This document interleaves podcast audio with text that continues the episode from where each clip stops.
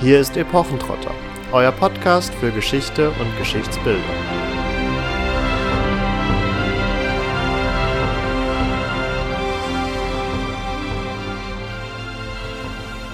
Hello und Alaf und damit herzlich willkommen zu einer neuen Folge von Epochentrotter.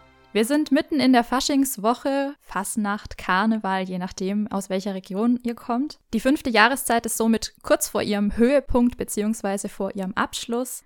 In Mainz, Köln und anderen Hochburgen wurde schon fleißig gefeiert, trotz der Einschränkungen, mit denen wir alle gerade leben müssen, so gut es eben geht. Und obwohl die Faschingszeit von vielen Bräuchen auch heute noch geprägt ist, hat sich doch über die Zeit einiges verändert. Genau das interessiert uns natürlich und euch hoffentlich auch. Und genau dieser Sache wollen wir jetzt im Weiteren nachgehen und zwar mit Verstärkung. Und dafür haben wir uns die liebe Miriam dazu geholt, die uns heute mit Rat und Tat zur Seite steht. Ja, hello und Alaf auch von mir. Mein Name ist Miriam und ich bin jetzt keine ausgewiesene Fastnachtsexpertin insofern, dass ich mich da aktiv irgendwie im Verein tummle, aber ich habe Germanistik und Buchwissenschaft und Literaturgeschichte studiert und im Zuge dessen auch einiges zur Fastnacht im Mittelalter gemacht. Und mittlerweile bin ich in einem Verlag und leite da ein kleines Buchprogramm und darf heute ein bisschen was erzählen zur Fastnacht im Mittelalter und der frühen Neuzeit. Auch wenn ihr natürlich alle schon mal was von Fasching, Fasnacht, Karneval oder Fasselofet gehört habt, wollen wir euch erstmal erklären, was das Ganze überhaupt ist und was man da genau feiert.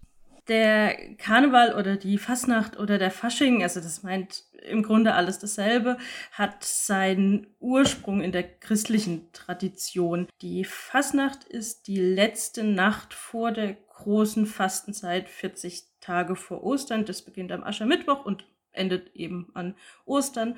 Wir kennen das auch als Passionszeit. Seit der Reformation nennt man das eben auch Passionszeit. Die Fastenzeit war eine Zeit der Buße und der Einkehr. Man soll sich aus seine Sünden bekehren in Vorbereitung auf das Hochfest Ostern. Der mittelalterliche Fastenkalender kannte mehr Fastenzeiten, als wir das heute kennen. Also es macht ja heute auch noch der ein oder andere, dass er zur Fastenzeit auf Fleisch oder auf Süßigkeiten oder auf Alkohol oder was auch immer verzichtet. Im Mittelalter wurde häufiger gefastet, zum Beispiel auch 40 Tage vor Weihnachten.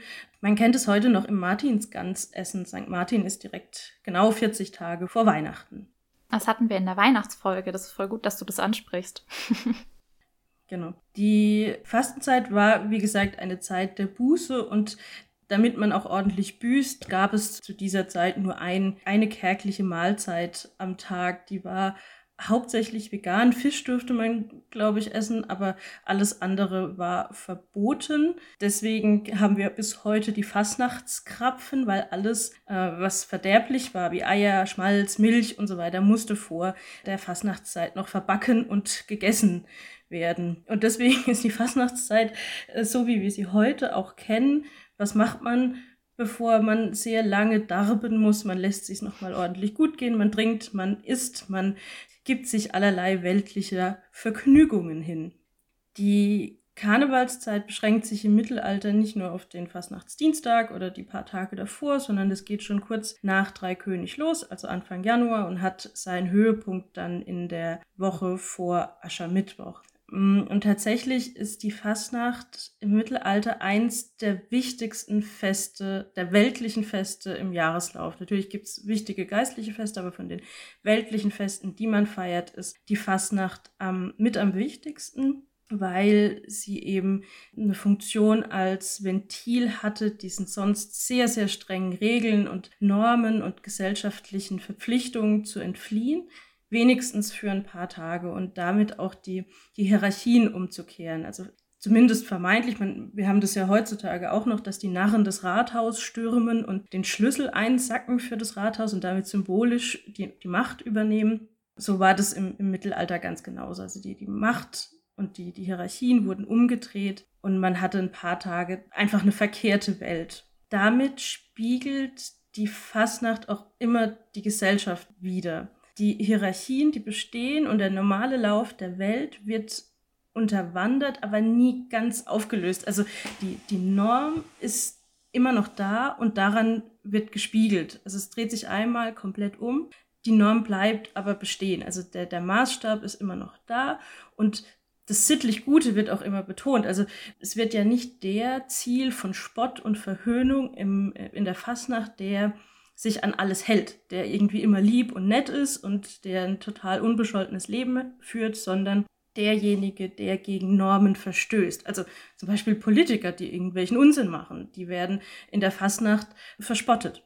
Die in der Fasnacht kann man sagen, inszeniert sich die Gesellschaft selbst. Das ist eine, ist eine Cultural Performance und damit unglaublich wichtig, weil sich durch diese Umkehrung die Normen der Gesellschaft einfach ablesen lassen. Also es ist nicht einfach, dass ich, es lässt sich nicht alles auflösen. Es wird verhandelt, was ist noch aktuell, was, was wollen wir vielleicht als Gesellschaft nicht mehr so. Das, das hat man vor 50 Jahren so gemacht und das brauchen wir nicht mehr. Aber es ist nicht, ähm, es ist keine Revolution, die in Anarchie endet, sondern temporäres Umstülpen von allem und Aushandeln. Was, was, welche Re Regeln und Normen wollen wir uns als Gesellschaft geben? Und dabei ähm, kann man doch auch als Nicht-Politiker in die Rolle eines Politikers oder im Mittelalter Spätmittelalter eher in die Rolle eines, weiß ich nicht, Patriziers zum Beispiel schlüpfen oder in die Rolle des Papstes dann später oder ähm, ja eben vielleicht auch den Fürsten darstellen, wenn man ganz normaler Mensch ist. Ähm, ja, dann eignet man sich quasi die Rolle an und betont dann, so wenn ich dich richtig verstanden habe, aber das, was gerade falsch läuft, oder? Genau, also es wird das, das Lasterhafte, was solchen Rollen vielleicht auch anhaftet oder was man kritisieren möchte, wird herausgestellt. In, den Anfangs, in der Anfangszeit war es tatsächlich waren das mehr normale Rollen, die erfüllt wurden. Also es war der Bürger, der niedrige Klerus, der, ähm, der Bauer, das waren die Themen der, der Fasnacht.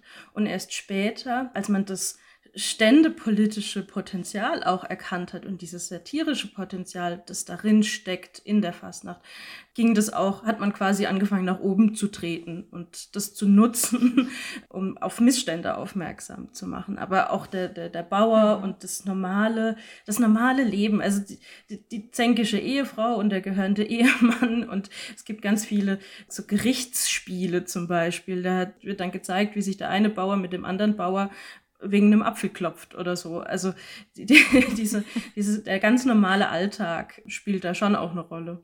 Mhm. Wir haben die Fastnacht jetzt schon in dem Jahresrhythmus verortet. Du hast jetzt aber auch schon ja eine Anfangszeit und eine spätere Zeit mal fallen lassen. In welchen Jahrhunderten bewegen wir uns denn hier mal so ganz grob, wenn wir über die mittelalterliche Fastnacht sprechen, beziehungsweise ab wo wird sie denn wirklich greifbar für den Historiker oder auch für den Literaturwissenschaftler? Also die, die Fastnacht oder die Fastnachtstradition, von der ich jetzt spreche, die können wir im 15. Jahrhundert verorten. Also auch der, die Begriffe wie, wie Fastnachtsspiel sind zum ersten Mal im 15. Jahrhundert. Wie heißt das Wort? Greifbar. Nein. Belegt. Belegt. Also damit ist dann die Tradition zumindest für das 15. Jahrhundert belegt, dass man eben so die Weltordnung ein bisschen anprangert, umdreht. Aber der Begriff Fassnacht ist ja durchaus älter. Also ich habe ähm, gefunden, für 1206 ähm, soll der schon belegbar sein. Allerdings dann nicht in einem von dir genannten Fassnachtspiel, die es ja da eben noch nicht gibt, sondern im Parzival. Alle, die aufmerksam unsere Posts verfolgen, haben vielleicht in der letzten Folge den Willehalm von Wolfram von Eschenbach vorgestellt gehört. Und es ist auch hier wieder der Autor des Parzival. Und in diesem Roman wird jetzt dargestellt, wie Frauen rund um die Burg der Grafen von Hirschberg-Dollenstein das ist im Altmühltal für alle Franken, eine Feier veranstalten, die am Donnerstag vor Aschermittwoch stattfindet und aus grotesken Spielen, Tänzen und Verkleiden besteht. Also das klingt ja schon sehr nach unserem Fasching. Das passt in der Tat regional ganz gut, weil man mag es kaum glauben, heute kennt man Mainz und Köln und überhaupt als die Karnevalshochburgen. Aber die Karnevalshochburg im Mittelalter war tatsächlich Nürnberg. Und wir haben ungefähr 150 Text Beispiele überliefert bis ins 16. Jahrhundert und 100 sind aus Nürnberg. Also wir haben da einen sehr reichen Schatz an, an Fastnachtsspielen, anhand hm. derer wir die, die Fastnachtstraditionen eben gut ablesen können. Und die Grundform ist, so wie du es gerade beschrieben hast, tatsächlich auch die Prozession. Also da ähm, tun sich Menschen zusammen in, in, in wilden Verkleidungen und laufen durch die Stadt und singen und tanzen und johlen und grölen und tanzen, verrenken ihre Körper da sind Narren dabei, da sind Gaukler dabei. Also dieses Prozessionsartige, wie es ja bei Wolfram auch beschrieben ist, ist, diese, ist die ganz klassische Grundform des Fasnachtsspiels ähm, im, im Grunde oder die, die Fasnachtstradition. Ich denke, diese Prozession findet ja heute auch dann noch Anklang in den vor allen Dingen Rosenmontagsumzügen dann vor allem, in denen ja heutzutage dann mit Süßigkeiten geworfen wird. Äh, wenn ich es richtig im Kopf habe, wurde früher dann mit Früchten geworfen. ähm, aber ich glaube, für den modernen Betrachter ist das heute gar nicht mehr so nachvollziehbar. Was war jetzt für einen Menschen des Mittelalters das Besondere daran, ich sag mal, zu grölen und seinen Körper in grotesken Formen zu verrenken? mit, mit Früchten, aber auch mit Blumen und die Narren haben die Leute auch mit Peitschen gejagt. Das nur zur Ergänzung. ja, tatsächlich, diese modernen Rosenmontagsumzüge, früher hat man, ist man mit Schlitten gefahren. Also das hat man ja heute dann noch in diesen, in diesen Wägen. Mhm. Ich glaube, das Interessante an den, an diesen an dieser närrischen Zeit war tatsächlich, dass man es sonst einfach nicht durfte. Dieses Sittenkorsett war so eng, dass das keine Möglichkeit bat, sich so aufzuführen. Und dann kam die Fasnacht und es war mhm. auf einmal nicht alles, aber vieles erlaubt. Ja, du hast es jetzt schon eingeschränkt. ähm, ich wollte gerade darauf hinaus, dass ja durchaus das Ganze ja die Gelegenheit geboten hat, über die Stränge zu schlagen, aber kontrolliert über die Stränge zu schlagen. Aber zum einen hat man ja auf öffentlichen Plätzen Veranstaltungen, also wie diese Umzüge, aber auch diese Spiele, die du schon angesprochen hast, was ja dann von der ähm, Stadtobrigkeit mehr oder weniger genehmigt werden musste, dass man überhaupt diese Plätze benutzen durfte. Aber auf der anderen Seite hatten wir uns im Vorgespräch schon darüber unterhalten, dass halt diese Veranstaltungen auch eskalieren konnten, darf man glaube ich schon sagen, wenn dann eben nicht mehr gewährleistet war, dass eine Trennung zwischen Spiel und Wirklichkeit vorhanden ist. Also wenn quasi diese Grenze sich auflöst, also dann hat das Ganze schon Potenzial auch eben umzuschlagen. Das fand ich ganz spannend. Also ich habe zum Beispiel jetzt auch noch gelesen davon, dass in der Reformationszeit dann zwar gerade in Nürnberg versucht wurde, dieses Antipäpstliche ein bisschen runterzudämpfen und sogar ähm, das auch verboten wurde. Aber da, wo es stattgefunden hat, gab es wohl dann auch wirklich Nonnen- und Mönchverfolgungen, was ich schon ein bisschen heftig finde. Und in meinem Kopf natürlich direkt so wehende Roben von Mönchen und Nonnen. Ähm, eigentlich aber äh, schon, ja, sehr gefährlich auch zu der Zeit dann der katholischen Ordnung anzugehören. Also es ist genauso, wie du sagst, es ist kein, die Bevölkerung stellt nicht einfach die Welt auf den Kopf, ohne dass das irgendwie reguliert wird. Alles, was passiert in der Fasnacht, wird von der Obrigkeit erlaubt oder eben halt nicht. Also das ist tatsächlich sehr gut belegt, was zu welcher Zeit, in welchem Jahr zur Fasnacht erlaubt war und was nicht. Mhm. Und was zum Beispiel ganz oft verboten war, war Maskierung und Vermummung einfach damit eine Identifizierbarkeit gewährleistet ist. Es sind, also Fastnacht ist wie heute ja auch ein Fest der jungen Leute auch und die, die schlagen über die Stränge und da fühlt sich dann doch der ein oder andere gute, sittliche Bürger zu sehr verunglimpft und dann werden auch Geld- und Haftstrafen verhängt. Und wenn die da maskiert und vermummt rumrennen, dann weiß man nicht, wer das eigentlich war.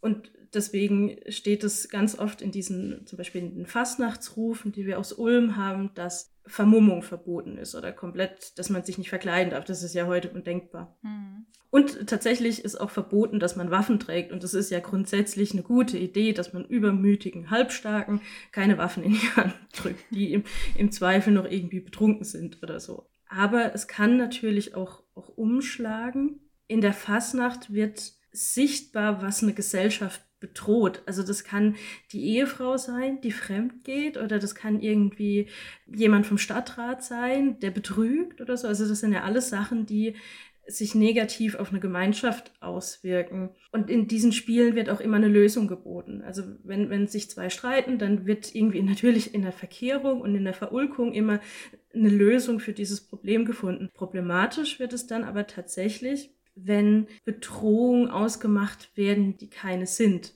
Zum Beispiel wird das in Anführungszeichen das Fremde als wahnsinnige Bedrohung dargestellt für die christliche Ordnung im Mittelalter ist einfach das Judentum das ultimativ bedrohliche, das sich negativ, also angeblich negativ auf die Gesellschaft auswirkt. Und das führt dazu, dass es eben in, dass es Spiele gibt, die mit exorbitanter Gewalt und mit antisemitischer Rhetorik auf Juden, die dargestellt werden, reagiert. Und das kann natürlich immer umschlagen, dass es dann zu realen Gewaltexzessen kommt, weil die Leute nicht mehr unterscheiden können zwischen dem, was dargestellt wird und dem, was, also wer, wer da wirklich durch die, durch die Straße läuft. Es ist so oder so, es ist, es ist Quatsch. Aber durch diese Spiele wird eben so eine Realität auch geschaffen und eine Lösung geboten und gesagt, ja, die Juden, das bedroht uns ganz furchtbar als Christentum. Gewalt ist die Lösung. Hm. Und in, in, an, an solchen Beispielen sieht man ganz gut, dass die Fasnacht niemals Ordnung aufhebt am Ende vom Tag, sondern immer auch ordnungsbestätigend ist. Mhm. Und in dem Fall ist es eben die christliche Ordnung. Es möchte bitte alles so christlich bleiben, wie es schon immer war. Da soll bitte keiner dran rütteln. Mhm. Inwieweit ist denn oder inwieweit sind diese Exzesse denn auch im zeitgenössischen Kontext problematisch gesehen worden. Treten wir jetzt als Wissenschaftler heran und verurteilen einfach von unserer modernen Warte aus, dass es dann hier zu antisemitisch oder antijudaistischen Verfolgungen gekommen ist? War das ein Problem für die damalige Obrigkeit oder war es erst dann ein Problem, wenn dieses Karnevaleske so umgeschlagen ist, dass dann doch die ja die eigene Ordnung quasi bedroht wurde, weil jetzt mal ganz überspitzt formuliert, wie du es ja auch hast, auch schon anklingen lassen, sind jetzt Gewaltexzesse gegenüber dem Fremden, in welcher Form es sich auch immer herauskristallisiert, ja einfach letztendlich nur die vermeintlich logische Umsetzung von dem, was einem da gerade präsentiert wurde. Also wo wurde letztendlich die Grenze gezogen? Was hat man als Problem tatsächlich gesehen? also zeitgenössisch muss man natürlich sagen, dass es eine zeitgenössische Auffassung war, das ein großes Problem war. Und wir sehen das heute anders und sagen, hey, das ist ja nicht verurteilen das aus unserem heutigen Gesichtspunkt. Das sind ja aber Ansichten, die durchaus von der Obrigkeit und vor allem auch vom Klerus auch geschürt wurden. Das hat denen ja schon auch reingespielt. Ein Problem wurde es dann, wenn es an die eigene Macht ging. Aber auch da muss man sehen, dass die Obrigkeit trotzdem immer die sind, die das erlauben. Also da passiert nichts, vor allem nicht auf öffentlichen Plätzen, das nicht abgesegnet ist. Und dann kann man sehen, dass es Jahre gibt, da wird die Fastnacht komplett verboten, da gibt es Jahre, da wird sie sehr eingeschränkt, dann gibt es Jahre, da ist alles erlaubt quasi. Und auch gerade in, in Städten, in denen die Reformation so ein bisschen Anlauf nimmt, kann es sein, dass es früh ein Fastnachtsspiel gibt, das reformatorische Ideen verbreitet, dann wird es wieder ein bisschen zurückgefahren und erst ein paar Jahre später reformiert sich die Stadt tatsächlich. Also es, man, man probiert auch so ein bisschen aus. Was, was geht denn? Was, was, was nehmen die, die Leute an? Äh, worüber empört man sich noch? Und man, man probiert es aus. Aber ja, wenn es an die, wenn einem an die eigene Macht und an die eigene, an den eigenen Status geht, dann äh, zieht man da natürlich die Grenze. Oder wenn das besonders angesehene Bürger sind, die eigentlich gar was getan haben, dann wird dem schon auch ein Riegel vorgeschoben. Die Prozession hatten wir jetzt ja schon etwas ausführlicher angesprochen, aber im Gespräch ist jetzt auch schon das eine oder andere Mal das Fastnachtsspiel gefallen, was ja sicherlich eine weitere Inkarnation dieser fünften Jahreszeit ist. Was hat man sich darunter vorzustellen? Die Fastnachtsspiele sind im, im Grunde sind es eine Weiterentwicklung äh, Prozessionen. Also es gibt Spielrotten, so nennt man die, die ziehen durch die Stadt, die sind verkleidet, je nachdem, was die dann aufführen. Meistens sind das irgendwie Narren oder Bauern oder normale Bürger, die ziehen durch die Stadt und kehren dann in verschiedenen Häusern ein. Also es ist eine private Veranstaltung, das ist nicht irgendwo auf dem Marktplatz oder so, sondern die klopfen dann an. Das sind meistens bei den Handwerkszünften oder ähm, in Patrizierhäusern, klopfen die an und sagen, hallo, wir sind hier, lasst ihr uns ein. Ähm, hallo, Entschuldigung, dürfen wir bei Ihnen mal ein bisschen spielen? ganz genau. Also die tatsächlich, die, die fallen dann da ein mit Pauken und Trompeten und gröhlend und jauchzend. Und dann gibt der, dieser Spielrotte steht immer ein Herold voran. Der kündigt es an, der entschuldigt sich zuweilen auch für das rüpelhafte Eindringen und sorgt dann auch dafür, dass so ein bisschen Platz ist und dass alle zuhören und kündigt es eben mit, mit großen Worten an. Und darauf folgt das eigentliche Spiel. Und jetzt können wir uns das nicht vorstellen, wie wir uns heute, wenn wir uns, wenn wir heute ins Theater gehen und ein Theaterstück anschauen, was eine, eine Handlung hat und Charakterentwicklung und dann passiert irgendwas Schlimmes und aristotelisches Dramentreieck und so weiter, sondern das sind Reihenspiele. Also wir haben verschiedene Charaktere, die kleine Episoden, kleine Einzelvorträge zu einem bestimmten Thema, unter dem, unter der Klammer das einfach steht, vortragen. Also Themen können sein, keine Ahnung, Liebe oder Laster, die gerade aktuell sind, Liebesverrat, Fremdgehen und so weiter. Es können auch verschiedene Repräsentanten eines Lasters sein, die auftreten und wirklich derb und obszön und darüber spotten und sich auslassen und nie miteinander spielen, sondern immer direkt das Publikum ansprechen. Also es ist kein, keine Handlung, die fortschreitet, mhm. sondern die machen sich da zum Affen und dann hoffen die, dass die ordentlich mit Speis und Trank belohnt werden. Und meistens gibt's dann nochmal so, einen kurzen, so eine kurze Nachrede des Herolds, der sich bedankt und überhaupt und dann ziehen die wieder hinfort ins nächste Haus. Also man darf sich das jetzt nicht als Drama oder so vorstellen, also Interaktion, die äh, als Schauspiel stattfindet stattfindet, sondern tatsächlich dann eher wie ja, die heutigen Fastnachtsveranstaltungen. So Büttenreden quasi, wo einer nach genau, dem also anderen, so als ja. ja, dass einer nach dem anderen jemanden durch den Kakao zieht oder eine bestimmte Eigenschaft vielleicht auch parodiert. Und sich selbst auch durch den Kakao zieht. Aha. ähm, ich, ich, hab, ich kann ja vielleicht einfach mal von einem Beispiel erzählen. Das ist der sogenannte Moriskentanz. Und Moriskentänze sind eigentlich mittelalterliche Bühnentänze. Die werden aufgeführt von Gauklern und es braucht ein bisschen Akrobatik, weil da wird gesprungen und der Körper wird verdreht und die treten tatsächlich nacheinander, die treten nacheinander auf und geben ihr Können zum Besten. Und wer dann sich am akrobatischsten gezeigt hat, der bekommt vielleicht einen kleinen Preis oder ist halt einfach der, der Allertollste. Also wie, wie es ja, ja eben auch erzählt habe, es ist diese typische Reinspielstruktur und deswegen eignet sich das so gut für, für ein Fastnachtsspiel. Nur wird in, äh, in dem Beispiel nicht getanzt, sondern es gibt eine Frau, das ist wahrscheinlich eine Venusfigur, die einen Preis ausruft für denjenigen, der sich am gründlichsten für eine Frau zum Narren gemacht hat. Also der tatsächlich sich für seine Angebetete so richtig ordentlich zum Affen gemacht hat. Der bekommt einen Apfel.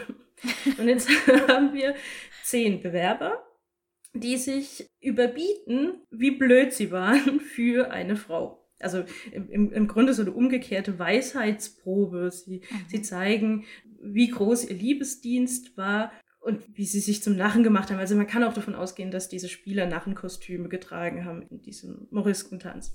Und so versuchen sie sich also zu überrumpfen, der, übertrumpfen. Der eine hat sich eine Mönchstonsur geschnitten, der andere ist zwei Jahre im Büßerwand rumgerannt.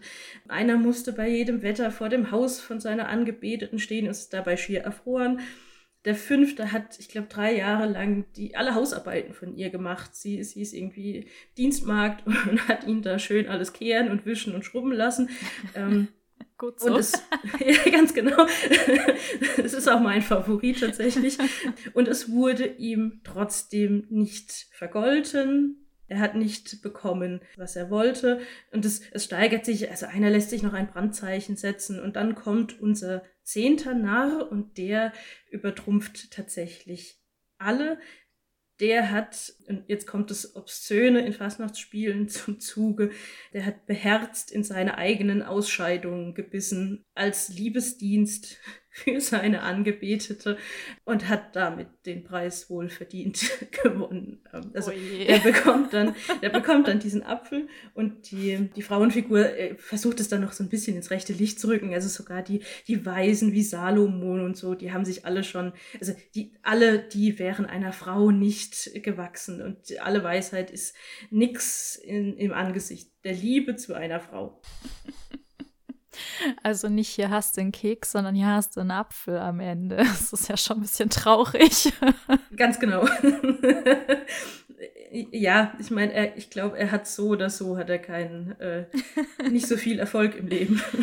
ja, das klingt nicht so schön. Jetzt hatten wir den Moriskentanz als einen der Schautänze erwähnt. Ähm, es gibt aber ja noch andere Schaustellungen, ähm, unter anderem auch Schauzüge. Und da gibt es ja den sogenannten Schembadlauf, wo, glaube ich, auch die Leute dann sich doch verkleiden durften, was wir jetzt eigentlich gesagt hatten, das nicht erlaubt war. Wie verhält sich denn damit eigentlich? Ähm, der Schembadlauf ist auch in Nürnberg entstanden. Ich glaube, den gibt es heute wieder. Den gab es eine ganze Zeit lang nicht mehr und heute gibt es den wieder. Ähm, und das war ein, ein Tanz der Metzger die sind dann auch tatsächlich, also vielleicht kurz zur Kostümierung, die Kostüme waren oft eben an die Handwerkszunft angelehnt. Es waren oft die Handwerker, die irgendwelche Tänze oder Spiele oder was auch immer vorgeführt haben und so eben die Metzger. Und die Metzger durften sich tatsächlich also maskieren als besonderes Recht, weil die besonders treu zum Stadtrat standen. Und dann hat der Stadtrat gesagt, na, weil ihr so treu war zu uns, dürft ihr euch dieses Jahr maskieren. Und von da an gab es das gab es das jedes Jahr. Und die haben sich dann auch noch wie, wie quasi wie Bodyguards dazugeholt, die diese Prozession dann begleitet haben. Und da haben sich die Patriziersöhne der Stadt dann mit eingekauft, weil die hatten nämlich auch großes Interesse dran, sich zu vermummen und haben dann wahrscheinlich sehr viel Schabernack getrieben, von dem wir heute nichts mehr wissen.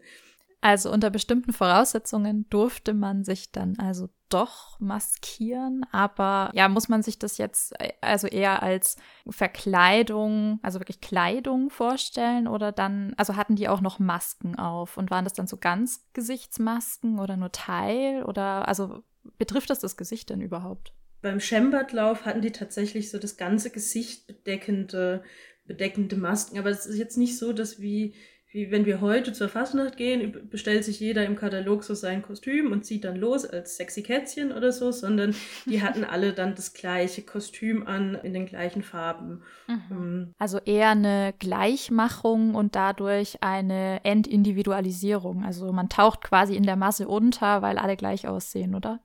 Ja, und man, man wird halt nicht erkennbar und kann nicht rausgegriffen werden als, als der Einzelne. Mhm. Ja, wie du sagst, man geht so ein bisschen unter. Was auch noch zu diesen Schaustellungen gehört, sind die sogenannten Schauturniere, die dann ja eine Nachahmung der eigentlich adligen Tradition darstellen, also eben eine Verkehrung oder Unterwanderung eher der Ritterturniere und weil das eben auch von den Handwerksgesellen gemacht wurde oder eben dann auch hier wieder von den jungen Patriziern, also den jungen Bürgersöhnen, nannte sich das Gesellenstechen. Und das finde ich persönlich eigentlich ganz witzig, wenn man sich vorstellt, dass die dann eben ja mit entsprechend stilisierten Waffen, also Holzwaffen aufeinander losgegangen sind und sich da eben ja über die doch im Spätmittelalter schon etwas abgestandene höfische Tradition lustig machen. Wobei ja an dem Begriff Gesellenstechen und dem, was wir gerade auch diesem Schellenbadlauf hatten mit den Zünften, auch wieder deutlich wird, dass man auch an Karneval oder Fastnacht dann doch eher in den Gruppen, in den sozialen Gruppen verkehrte, in denen man ohnehin schon verkehrte. Also es war jetzt kein wildes Aufheben der Ordnung, wo jetzt plötzlich auch jeder mit jedem interagieren konnte. Also die Stände spielten schon weiterhin auch eine bedeutende Rolle, oder? Also die, die Standesgrenzen haben sich so ein bisschen aufgeweicht, aber nie komplett aufgelöst. Also es war schon möglich, dass, dass da Leute miteinander gespielt haben oder zusammenkamen, die sonst nicht so viel miteinander zu tun hatten. Also klar, in den Handwerkszünften, wenn die eine Prozession geplant haben, dann waren das eben die Angehörigen dieser Handwerkszünfte. Aber gerade in den Spielrotten, die durch die Häuser zogen und da kleine Fastnachtsspiele aufgeführt haben, da hat sich das durchaus vermischt. Also das waren dann die Handwerksgesellen, also die jungen Leute aus den, aus den Handwerkszünften, die jungen Bürgersöhne sind dazugekommen. Das hat sich dann schon so ein bisschen vermischt. Man darf sich das aber jetzt nicht vorstellen, dass das irgendwie eine Art Theater AG war und die haben sich ein Jahr lang darauf vorbereitet und die hatten, sind auch hinterher noch eintrinken gegangen. Also das war sehr temporär, dass die sich zusammengefunden haben und es musste auch von Jahr zu Jahr neu beantragt werden. Also es war kein Traditionsverein, wir machen das seit 20 Jahren oder so. Genau, also es hat sich, hat sich aufgeweicht, aber nie ganz aufgelöst. Aber inwieweit wurde dann überhaupt vorbereitet? Also wie spontan darf man sich das vorstellen, beziehungsweise wie vorbereitet waren diese Spiele, diese Reihenhandlungen? Also habe ich eine besonders groteske Verrenkung vorher geübt oder habe ich mich einfach dem, äh, mich dem äh, hingegeben, dem, mich dem Moment hingegeben, genau. Ja, also ich, ich glaube schon, dass wenn man für diese Schembert-Läufe sich Kostüme und Maskeraden gebaut hat, dass die auch aufgehoben wurden und man die gepflegt hat. Aber jetzt sind diese Reihenspiele nicht von so einem hohen literarischen Wert, dass man das nicht auch spontan, also zumindest am Anfang nicht, später dann schon. Aber die, diese kurzen Reihenspiele, da hat jeder so ein paar Verse gesagt und dann war auch gut. Also ich glaube nicht, dass man da ewig lang proben musste dafür. Vielleicht hat sich spontan auch noch einer angeschlossen, der besonders toll reimen konnte und hat dann noch, oder irgendeiner ist zwischengehüpft und hat ein Lied gesungen oder so. Also ich glaube nicht, dass das durchorganisiert war, wie wir das heute vielleicht machen würden und jeder muss einen Antrag ausfüllen und sowas. Nun haben wir ja schon mitbekommen, dass wir uns hier ähm, aktuell vor allen Dingen an einer ja, Epochengrenze bewegen. Die Reformation ist schon angeklungen. Dem einen oder anderen Hörer, der das äh, Mittelalter vielleicht enger fasst, ist vielleicht auch schon das Taschenmesser in der Hose aufgegangen, als du davon sprachst, dass im 15. Jahrhundert noch mittelalterliche Fastnachtsspiele aufgeführt wurden. Ja, Reformation, welchen Einfluss hatte die auf die Fastnacht und ihre verschiedenen ja, Auslebungsformen? Oder andersrum, welchen Einfluss hatte die Fastnacht auf die Reformation? Oder so, ja, natürlich auch. ähm, also man hat die Fastnacht in der Reformation instrumentalisiert, sage ich mal. Später als die Reformation, ich, ich greife vielleicht vor, aber wenn, wenn die Reformation mal durch ist, hat man Fasnacht und Fasnachtsspiele und das Ganze einfach eingestampft. Das war zu unsittlich und man hatte Bibeldramen mit Exempelfiguren und so. Also das wurde dann alles ein bisschen runtergefahren.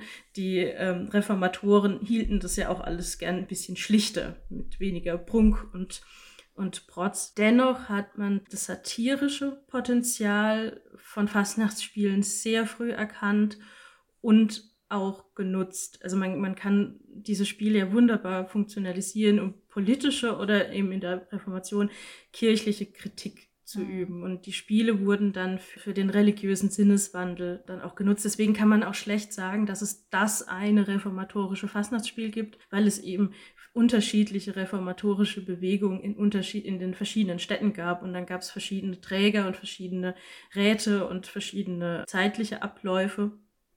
Aber man hat das Spiel eben auf jeden Fall genutzt, um kirchliche Missstände anzuprangern und die immer größer werdende Kirchenkritik am Papst und der Geistlichkeit aufzugreifen und dann eben durch die Verkehrung im Fastnachtsspiel dem Spott auszusetzen. Und dafür wird dann tatsächlich auch der Umfang und der Inhalt erweitert. Also das sind dann nicht mehr diese kurzen Reihenspiele, sondern die werden viel größer, viel aufwendiger und finden dann auch auf den öffentlichen, auf den öffentlichen Plätzen statt, damit jeder daran auch teilhaben kann und nicht mehr nur ausgewählte Handwerkszünfte oder Patrizier oder wer auch immer. Das ist jetzt in der Theorie soweit ganz nachvollziehbar, aber ähm, wie hat das dann tatsächlich stattgefunden? Also wie wurde das umgesetzt? Gibt es da irgendwie auch Belege dafür, die wir noch haben? Da gibt es tatsächlich sehr viele Belege, weil mit der Reformation auch der Buchdruck genutzt wurde und diese Fastnachtsspiele verschriftlicht wurden, kopiert, verbreitet wurden und damit dann auch tatsächlich als reformatorische ich ich will nicht sagen Streitschriften, aber diese Idee einfach weiter und das Volk gebracht haben. Deswegen haben wir da eine recht mhm. äh, breite Quellenbasis. Ich habe ein Beispiel aus Bern mitgebracht. Und zwar ist das das Spiel vom Papst und seiner Priesterschaft von Niklaus Manuel. Und jetzt haben wir auf einmal auch Autoren, die sich gerne nennen und nicht mehr halt irgendjemand, der da rumgehüpft ist. Und ähm, wie bei den Reihenspielen aus, aus Nürnberg zum Beispiel ist es hier auch so, dass das aneinandergereihte Sprechrollen sind. Wir haben nur eine rudimentäre Handlung und Figuren, die das Ganze so ein bisschen zusammenhalten. Also wir haben so Beobachterfiguren, da steht Apostel Petrus und Apostel Paulus stehen da und kommentieren das Geschehen, das hält es so ein bisschen zusammen, aber es ist trotzdem eine Abfolge von Sprechrollen. Aber im Gegensatz zu diesen Spielrotten ist es wirklich ein großes Ereignis. Also das findet statt in Bern auf der Kreuzgasse und die Kreuzgasse ist ganz in der Nähe vom Rathaus, wo auch Recht gesprochen wird. Also symbolisch ist es sehr aufgeladen, ähm, ist ein Ort, an der legitimiert ist von der Obrigkeit. Eh, weil der Stadtrat muss das erlauben, aber dadurch, dass das so nah ist am Rathaus, hat es auch nochmal eine, eine andere Legitimation. Und auf jeden Fall wird da eine Bühne errichtet und auf dieser Bühne ist Platz für über 50 Sprechrollen und Statisten. Also da sind richtig viele Leute drauf. Ähm, da wird noch ein Podest errichtet. Da drauf thront der Papst und sein engstes Gefolge über allem anderen. Und jetzt muss man sich das so vorstellen, dass aber nicht der echte Papst, Nein, oder? Sondern so ein Fake-Papst. Nein, also die Papstrolle sitzt. Also ein Darsteller, der den, der den Papst darstellt. Nicht der echte Papst, natürlich. Der Spielpapst thront über allem. Und man muss davon ausgehen, dass permanent alle Darsteller anwesend waren. Also wir haben keinen Kulissenwechsel. Wir haben keinen bis, bis auf eine Rolle keine Aufgänge und Abgänge und kein, kein Handlungsspiel. Die sind alle permanent da und die, das Bühnenbild umrahmt das Ganze wie so ein riesiges Bild. Man muss auch davon ausgehen, dass die Kostüme, die die einzelnen Darsteller trugen, sehr auffällig, sehr farbenprächtig waren und eben symbolisch. Also der Bauer muss als Bauer erkennbar sein. Der Papst ist erkennbar durch seine Papstkrone und die liturgischen Gewänder, genauso wie der, wie der Klerus. Und da gibt es ja dann auch symbolische Abstufungen, wer welches Gewand trägt. Der Ritter ist als zeitgenössischer Ritter erkennbar und so weiter. Das ist einfach wichtig, weil sonst weiß man überhaupt nicht, was da stattfindet. Also das sind ja keine, das sind ja keine Rollen tatsächlich, die irgendwie eine eigene Hintergrundgeschichte haben und so weiter, sondern Bauern und Klerus und Ritter sind symbolhaft und die müssen erkannt werden, damit man dem folgen kann, was passiert. Die, die Rollen nennen sich teilweise auch selber oder gegenseitig, das ist ganz witzig. Der Papst nennt sich ganz bescheiden gewaltiger Gott und die anderen Darsteller nennen ihn höllischer Vater. Also das zeigt schon so ein bisschen, in welche Richtung das geht. Ähm, es wird das prunkvolle Leben des Klerus gezeigt, wie die in Luxus schwelgen und unfassbar viel zu essen haben und unfassbar teure Gewänder und das alles auf Kosten der Armen. Also die Bevölkerung wird durch den Ablasshandel geschröpft und der Klerus wird immer reicher und der Papst vergrößert auch immer, immer mehr seine weltliche Macht. Also er ist ja nicht nur in, zu der Zeit nicht nur ein Kirchenfürst, sondern auch ein weltlicher Fürst, der Besitzungen hat, der Ländereien hat und so weiter. Und jetzt kommt da ein Ritter anmarschiert und bittet den Papst um Hilfe bei der Belagerung der Türken von Rhodos. Und jetzt denkt sich der Papst, naja, nee, also das kostet ja schon einen Haufen Geld und alles, was ich dafür ausgebe, habe ich nicht mehr und versagt dann eben diesem Ritter die Hilfe. Und am Ende wird deutlich, dass ihm christliches Leben und auch christliches Seelenheil eigentlich an der Tiara vorbeigeht. Das ist ihm völlig egal, solange es dem Papst gut geht. Und er beschreibt es auch selbst. Also der, der, der Papst hat auch eine, Sprech, also der Spielpapst hat auch eine Sprechrolle, in der er diesen lasterhaften Lebenswandel auch einfach ausspricht. Er sagt ganz deutlich, naja, solange die Leute Angst haben um ihr Seelenheil, und dafür sorgt der Klerus. Also der Klerus macht den Leuten Angst vor diesem Quatsch wie dem Fegefeuer und so weiter. So lange geht's dem Papst und seinem Gefolge gut, weil so lange zahlen die für die Ablassbriefe und so lange können die leben wirklich wie der Gott in Frankreich. Und in dem Moment, wo das gezeigt wird, lässt die Kirche im Spiel eben ihre Maske fallen. Und zwar gar nicht mal durch Kehrung. Also es wird ja gar nicht auf den Kopf gestellt, sondern das ist genau das, was passiert. Und man, man, man hofft, dass die Leute einfach so empört sind darüber, dass man beginnt, dagegen aufzubegehren, indem man eben Machtmissbrauch und Amtsmissbrauch und die moralische Verderbtheit der Kirche einfach einfach zeigt und dadurch in dieser Enthemmung, wie der Klerus dargestellt wird, zeigt die Geistlichkeit sich selbst als Fastnachtsgemeinde und zwar nicht in Narrenkostümen, sondern in liturgischen Gewändern. Und auf einmal hat man eine, eine Fastnachtsgesellschaft aus dem Klerus und die liturgischen Gewänder werden zur eigentlichen Narren, zum, zum Narrenkostüm. Also im Grunde wird nochmal was rumgedreht in dieser reformatorischen Fastnacht. Und hier ist tatsächlich dann nicht mehr so, dass die bestehende Ordnung erhalten bleiben soll, sondern dass sich was, dass sich was verändern muss. Und sobald sich das dann aber verändert hat, dann wird die Fastnacht äh, abgesägt und das gibt's nicht mehr. Also wenn die quasi ihr Ziel erreichen, indem sie die Missstände anprangern, ja, wird's obsolet. Also machen sie sich selber eigentlich, nee, sind sie selber also nicht mehr notwendig, weil wenn keine Missstände da sind, was sollen sie dann quasi noch darstellen? Genau, und dann schlägt natürlich die Stunde der Bibeldramen und der positiven Exempelfiguren, die dann zeigen, nach dieser ganzen Verderbtheit, und jetzt haben wir das abgeschafft, und jetzt müssen wir aber natürlich alle wieder auf den richtigen Weg führen, dann schlägt die Stunde der Exempelfiguren und die zeigen, guck, so führt man ein, ein gottgefälliges Leben. Es war ja dann auch vieles anders als vorher. Die Reformatoren sind ja sehr viel strenger mit allem und sehr viel puristischer und da darf man nur noch schwarz tragen und sich nicht mehr am Leben freuen und so. Also das muss ja auch irgendwie vermittelt werden. Ich hoffe, jetzt kriege ich keinen Ärger von irgendjemandem, der mich für meine pauschale Aussage hier, aber äh, genau, deswegen werden alle weltlichen Freuden werden abgeschafft haben wir da den Grund gefunden, warum das protestantische Nürnberg kein Karneval mehr feiert, sondern die heutigen Hochburgen in katholischen Bistümern wie Mainz, Köln etc. liegen? Ganz genau, ja. Also die Reformatoren haben das einfach und ab irgendwann im Laufe der Zeit, früher oder später, verboten ähm, und dann ging das, ging das unter. Aus dem Fernsehen kennt man ja jetzt vor allen Dingen Mainzer Fasnacht, Heißt das Fastnacht, ja, oder? Mainz, wie es singt und lacht. Danke. Kennt man ja vor allen Dingen äh, sowas wie Mainz, wie singt und lacht oder Kölle Alarv, glaube ich, heißt das andere. Und dann gibt es eben aus Franken noch Fastnacht in Franken. Das findet in Veitshöchheim statt. Das ist bei Würzburg und damit eben auch bei einem Bischofssitz, genauso wie dann auch Köln und Mainz. Also das hat sich auf jeden Fall deutlich verschoben und da sind wir aber auch äh, nochmal bei den verschiedenen Begriffen, die wir haben. Also die sind eben einfach je nach Region unterschiedlich, haben aber, wie du schon am Anfang gesagt hast, Miriam, letztendlich den gleichen Ursprung und bezeichnen eben mit der Fassnacht oder Fassnet, je nachdem, wo ihr herkommt, die Nacht, bevor die Fastenzeit losgeht. Der Fasching bezeichnet den letzten Trunk, bevor die Fastenzeit losgeht, ist auch noch mal etwas südlicher verbreitet, also der Faschank steckt da dahinter etymologisch, also wortgeschichtlich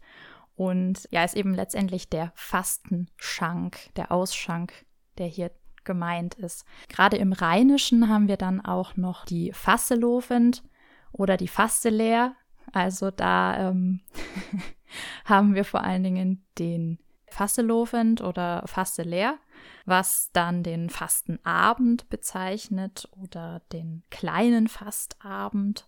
Das sind Begriffe, die sind teilweise schon aus dem 12. oder 13. Jahrhundert belegt, damit auch wesentlich älter als das heute geläufigere Wort Karneval, was man so als das Hochdeutsche fast schon bezeichnen kann das ähm, allerdings erst im 17., 18. Jahrhundert aufkommt. Und hier streitet sich die Forschung äh, fröhlich um die Wortbedeutung.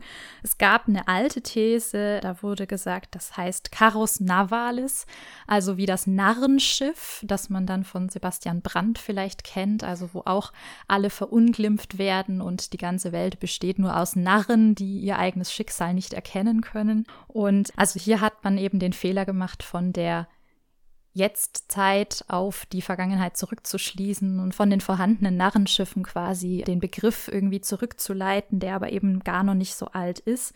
Du hattest vorhin auch die Umzüge erwähnt, wo eben ganz am Anfang auf Schlitten gefahren wurde. Heute sind das ja dann eher ja, Lkw-Anhänger oder dergleichen. Damals waren das dann teilweise auch sogenannte Schiffe, auf denen das Narrenvolk durch die Straßen gezogen ist, an denen natürlich dann Räder waren.